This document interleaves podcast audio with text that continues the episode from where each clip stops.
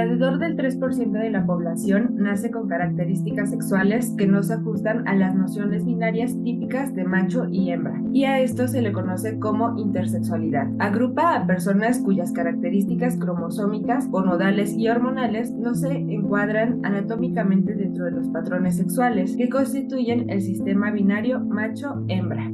Cuando hablamos de sexo, nos referimos a las características biológicas que forman parte de nuestro sistema reproductor. Biológicamente, los términos más adecuados para nombrar al sexo son macho y hembra a partir de sus órganos sexuales definidos, pero quizá ignoramos que algunas personas nacen con características sexuales que no son como las conocemos.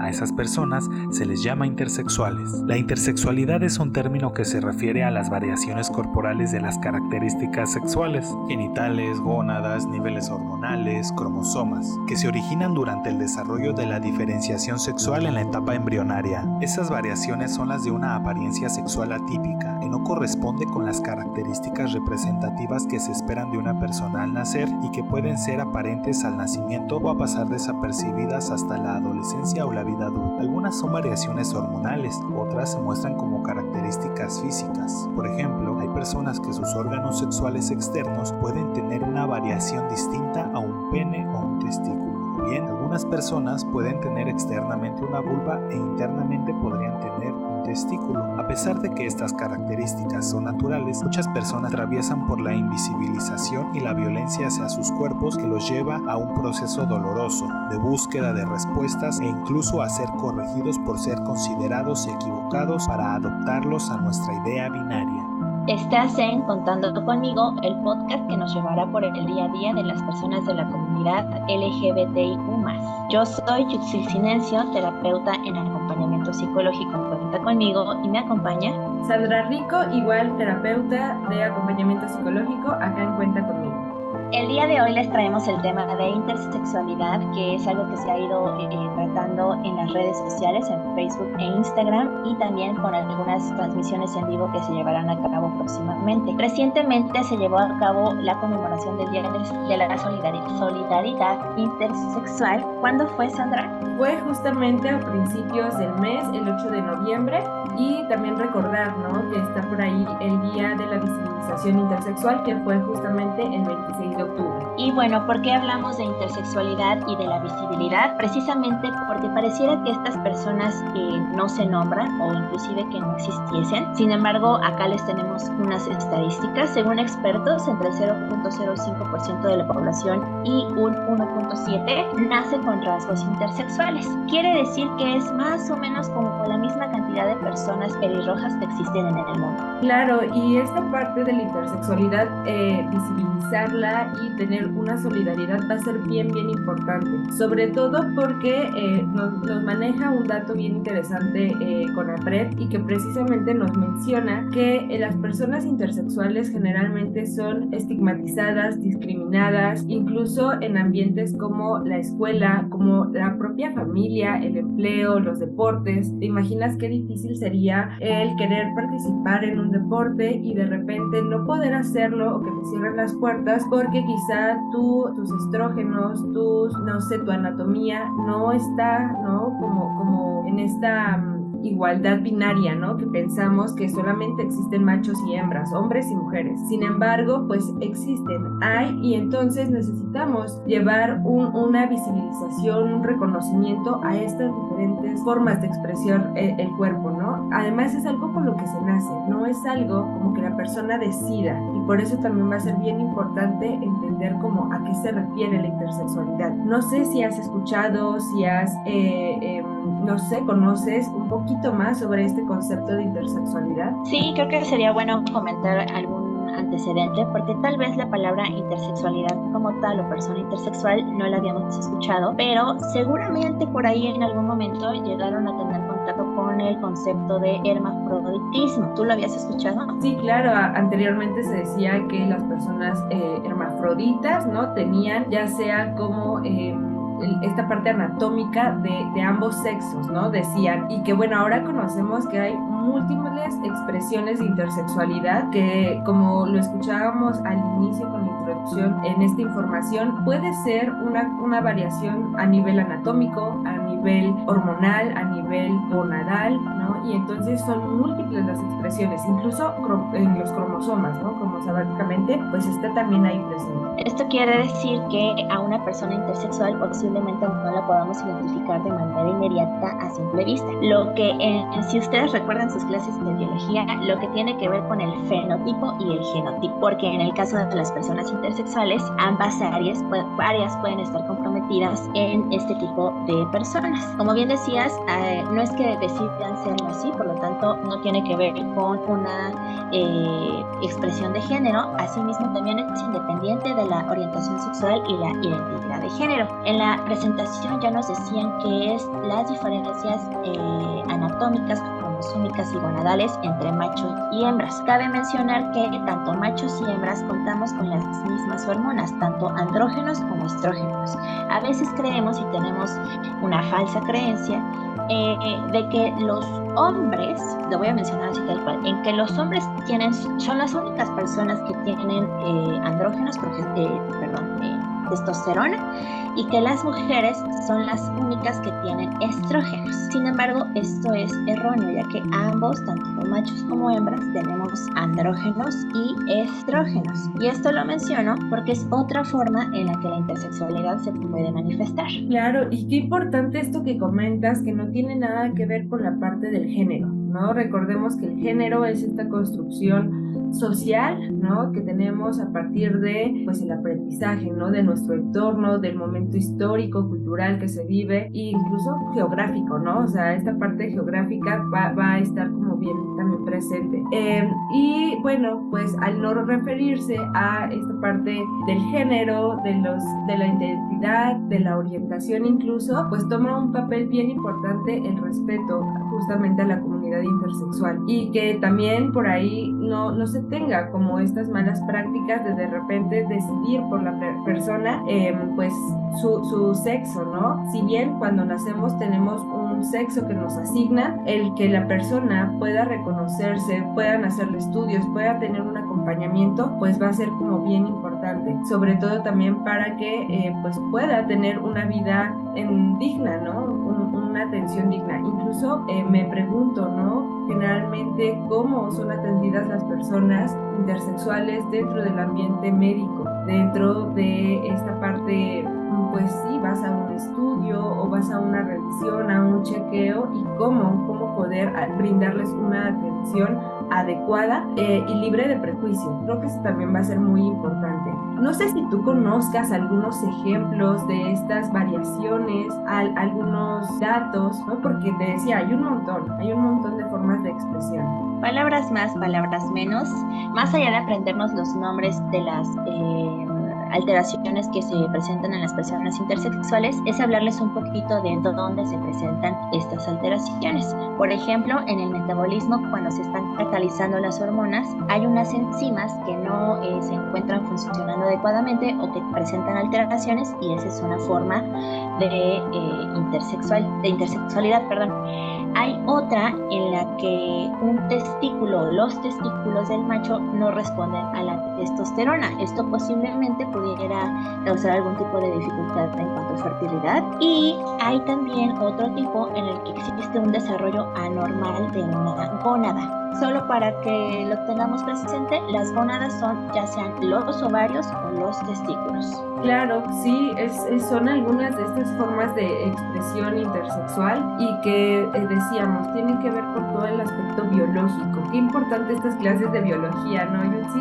Cuando teníamos aquí en, en, en la primaria, en la secundaria, incluso hasta en la preparatoria, y que podamos reconocer nuestros cuerpos. Eso también es una parte bien importante, el reconocimiento del cuerpo propio, el poder identificar, nombrar cada órgano, cada parte de nuestros cuerpos por su nombre, tal cual, como bien lo decías, gónada, ¿no? Los cromosomas, esta parte eh, anatómica, incluso hay algunas personas que como, como se mencionaba, ¿no? Desarrollan quizá anatómicamente, ya sea, eh, eh, podrían ser como al mismo tiempo, está un aspecto de vulva, pero también los testículos internamente, ¿no? Entonces esta parte también va a ser como importante reconocer el, el poder tener chequeos médicos, el poder tener em, pues estos aspectos de autocuidado. Em, por ahí también algo que, que, que, se me estaba pasando y que me parece como bien, bien importante es qué pasa con eh, si está en riesgo la vida de la persona, de este niño, niña, niñe que eh,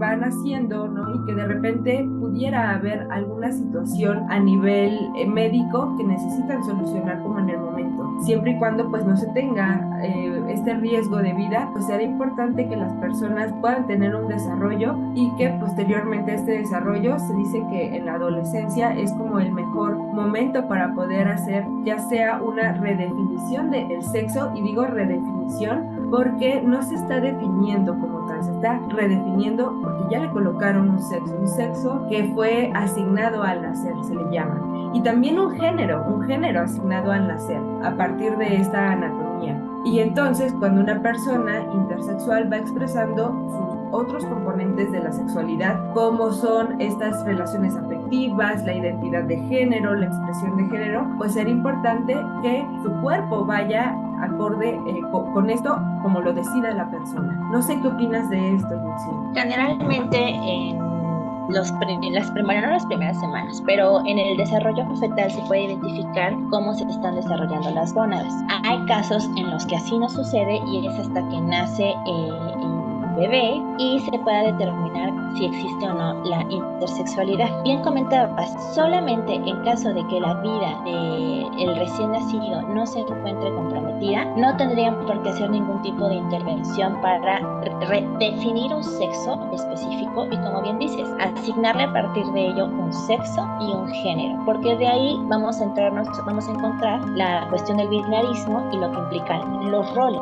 Es una cuestión a debatir, pienso yo, porque pareciera que se vuelve súper necesario, hasta obligatorio, ya tener un sexo al nacer y a partir de entonces saber cómo tratarte, cómo dirigirme a ti, qué enseñarte, qué imponerte, diría yo. Y al no tenerlo con las personas intersexuales, se genera la confusión y de ahí que el personal médico, como bien comentabas también hace un momento, inclusive llegue a obligar a las familias a tomar una decisión en ese momento, porque qué mejor hacer una intervención quirúrgica ahora en, en sus primeras minutos, horas de, nacimiento, que no se va a acordar de la intervención a más grande cuando tengan mayor costo, mayores riesgos y demás. Y pues tiene mucho que ver también con la desinformación, porque más adelante ni siquiera se va a requerir una intervención a menos de que la salud esté comprometida, pero eso se vería desde un principio a los minutos de haber nacido. Entonces, eh, creo que es importante considerar desde los derechos humanos, ¿no? El que la persona pueda decidir conforme vaya creciendo y que las familias les pueden acompañar desde, desde estas primeras etapas temprano, tempranas, perdón, que aunque creamos que es algo bastante complejo, la realidad es que no. De hecho, en una página de ciencia de la UNAM hay una guía que, que nos encontramos, una guía de apoyo llamada Guía de Recomendaciones para la la atención de intersexualidad y variación en la diferenciación sexual. Y esta forma parte de un protocolo para el acceso a la prestación de servicios de atención médica a las personas lésbico, gay, bisexual, transexual, travesti, transgénero e intersexual que la Secretaría de Salud emitió en 2017. Todo esto porque, como bien ya decíamos igualmente, em, existe mucha estigmatización, rechazo, discriminación y violencia a las personas intersexuales, en general a la comunidad LGBTIQ+. Y esta guía es precisamente para sensibilizar al personal médico, al personal que acompaña en las intervenciones, en las entrevistas clínicas, en los historiales y demás, para que los, eh, eh, las posibles, inclusive recomendaciones que puedan hacer los médicos al momento de presentarse un caso de intersexualidad sean los más amables para las familias. Claro, sí, esta guía es buenísima de la UNAM y tienen algunas recomendaciones como muy puntuales. Me gustaría compartirte un poco más acerca de ellas. Habla, por ejemplo, de esto que comentábamos, limitar el uso de procedimientos quirúrgicos a los casos pues en los cuales se encuentra en riesgo la vida de la persona o incluso la funcionalidad. Esta parte de la funcionalidad me parece como un dato bien importante porque estos tratamientos eh, quirúrgicos, incluso médicos, ¿no? A veces pueden ocasionar daños irreversibles, entre ellos pues el dolor crónico, la esterilización y hasta pues la capacidad de perder incluso el placer sexual, que el placer sexual es algo muy importante también para el desarrollo humano. De hecho, y es un derecho sexual y reproductivo, hay que mencionar.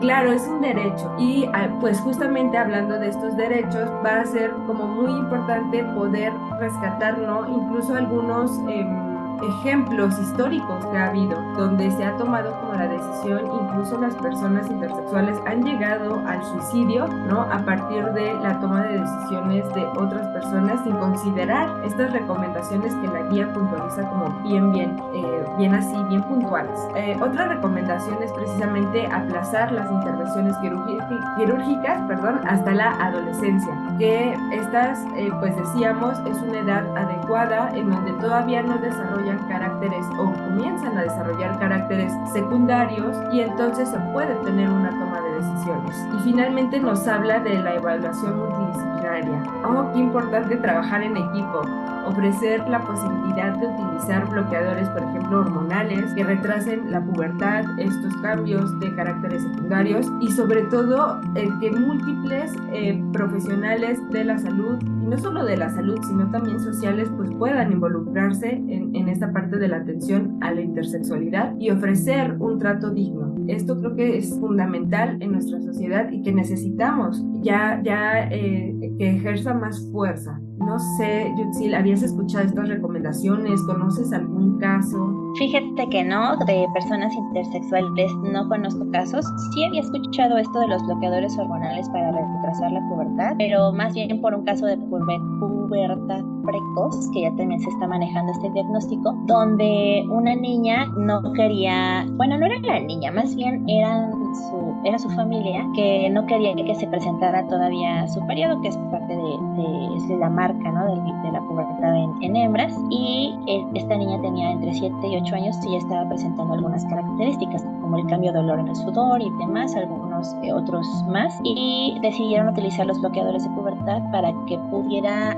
esperar un poco más su cuerpo, que para eso sirven los bloqueadores, y darle tratamiento a este diagnóstico de pubertad precoz. Pero tal cual como personas intersexuales no, no, no les conozco, no tengo el gusto de. Y eh, asimismo quisiera reforzar lo que tiene que ver con el equipo multidisciplinario, porque claro, las disciplinas existen pero de nada nos sirve o poco nos ayuda si no están eh, sensibilizadas o no trabajan desde el marco de los derechos humanos y la perspectiva de género, que es súper necesaria para cuando se hacen estas intervenciones y que de otra manera se vuelven violentas. Y no se trata de eso, sino más bien de acompañar desde esta sensibilidad. Claro, creo que incluso desde el cómo nos dirigimos a las personas en general, el cómo las nombramos o nos nombramos también va a ser bien importante. Eh, por ahí en algunos eh, países ya se está reconociendo el tercer, gen, el tercer sexo, perdón. Esta parte de reconocer a las personas intersexuales y entonces dentro de las identificaciones oficiales o dentro de los documentos legales se habla ya no solo de macho, hembra, sino también de personas intersexuales. Por ahí, por ejemplo, Alemania es eh, uno de, de los países pioneros precisamente en reconocer este tercer sexo y que mm, pues va a ayudar muchísimo también a y a sensibilizarnos. Es una invitación también para todos ustedes que nos están escuchando a conocer más del tema, a poder adentrarse a, y, reconocer que hay diferentes cuerpos, que todos, incluso, ¿no? Siendo, no sé, eh, hembras, hay diferentes cuerpos, siendo machos hay diferentes cuerpos y por lo tanto la, la intersexualidad viene como otra expresión también de esta parte biológica. Em, y sí, definitivamente este equipo multidisciplinario, el papel de, de, los psicólogos va a ser como muy importante. Este acompañamiento no solamente a las personas intersexuales, sino también a los familiares. Es un, un, un punto donde generalmente no se les brinda una atención a los familiares, no hay una orientación y a veces esta orientación puede favorecer mucho a que la persona intersexual sea eh, bien atendida, ¿no? Incluso desde, desde edades como en la niñez, la pubertad, en la adolescencia, si las si los familiares están bien informados, si hay pues sí una orientación adecuada, entonces pues podrán tener un acceso mejor a sus derechos sexuales y reproductivos. Y bueno, parte de estar eh, difundiendo este tipo de información y acercarnos y sensibilizarnos más al respecto, nosotras les traemos la sugerencia del día de hoy para que puedan checar el cortometraje que se llama La Duda, es del año 2018 y fue realizado por Adiós al Futuro, donde lo pueden encontrar en Proyecto Intersex. Ustedes se meten a su buscador en internet, pueden poner, perdón, Proyecto Intersex o bien entrar directamente a intersex.mx en la pestaña superior derecha. Eh, dice piezas y ahí van a encontrar la duda y otros más ejemplos que puedan eh, checar. Me parece que también hay, hay varios, ¿no? Documentales, me parece que también hay un stand-up y demás. Y eh, pues pueden checar cualquiera que, que les genere atención, que les llame la atención. No sé si tú conoces algún otro tipo de, de, recurso que podamos observar para conocer un poco más, Sandra. Pues yo también los invitaría, les invitaría ahí a nuestra eh, página de Facebook, a nuestros en vivos, por ahí a nuestros compañeros están haciendo transmisión, platicando un poco más acerca del tema. Sabemos que nos encantaría, aquí podríamos hablar horas y horas respecto al tema, pero me parece que eh, justo tiene mucha información, acercarnos también a Instagram, por ejemplo, para que podamos eh, tener como estos recursos de varios lugares. Y eh, al final es un tema que no se va a agotar que nos tenemos que seguir informando porque también hay muchas cosas que, que son inciertas aún y que sobre todo empecemos por la cultura del autocuidado, el tener chequeos médicos, el eh, también trabajar para que no haya una discriminación hacia las personas, pues eso va a ser como fundamental. Y bueno, pues ya, ya eh, queremos tocar muchos temas, ¿no? Ya se va acercando el fin de año y entonces, pues bueno, ahí les dejamos eh, en, Facebook, en Instagram, un poco más información de esto que nuestros compañeros les estarán ahí compartiendo. Y pues por nuestra parte es todo, ya les tenemos ahí las invitaciones para que se puedan acercar a nuestras redes sociales y también si tienen sugerencias para que podamos abordar otros temas por acá, ya saben que somos todo oído y, pues estamos al pendiente. Próximamente eh, estaremos hablándoles de las vivencias trans, que estará bien interesante, por favor acompáñenos también. Y pues en este momento nos despedimos, Sandra. Así es, no sin antes recordarles, cada 15 días nos vamos a estar escuchando y si necesitan enviar alguna, algún comentario, alguna pregunta a través de nuestras redes sociales, eh, como dice Yud, por ahí vamos a estar bien, bien al pendientes. Y eh, también nos despedimos, ¿no? Como de esta emisión, pero no sin antes recordarles nuestros servicios. Creo que es algo bien importante si tú quieres tener más información o si estás viviendo, pasando por alguna situación que tenga que ver precisamente con la diversidad sexual, nosotros te acompañamos acá en Cuenta conmigo a través de la atención psicológica, a través de los grupos, a través de los talleres, pues vamos a estar por ahí bien cerquita, que esta eh, todavía distancia pues no, no, es, no, no haga impedimento para ello, ¿no? Pues muchísimas gracias por eh, estar con nosotros y no sé, Yutsi, ¿quisieras agregar algo más? Nada, que nos estamos viendo próximamente.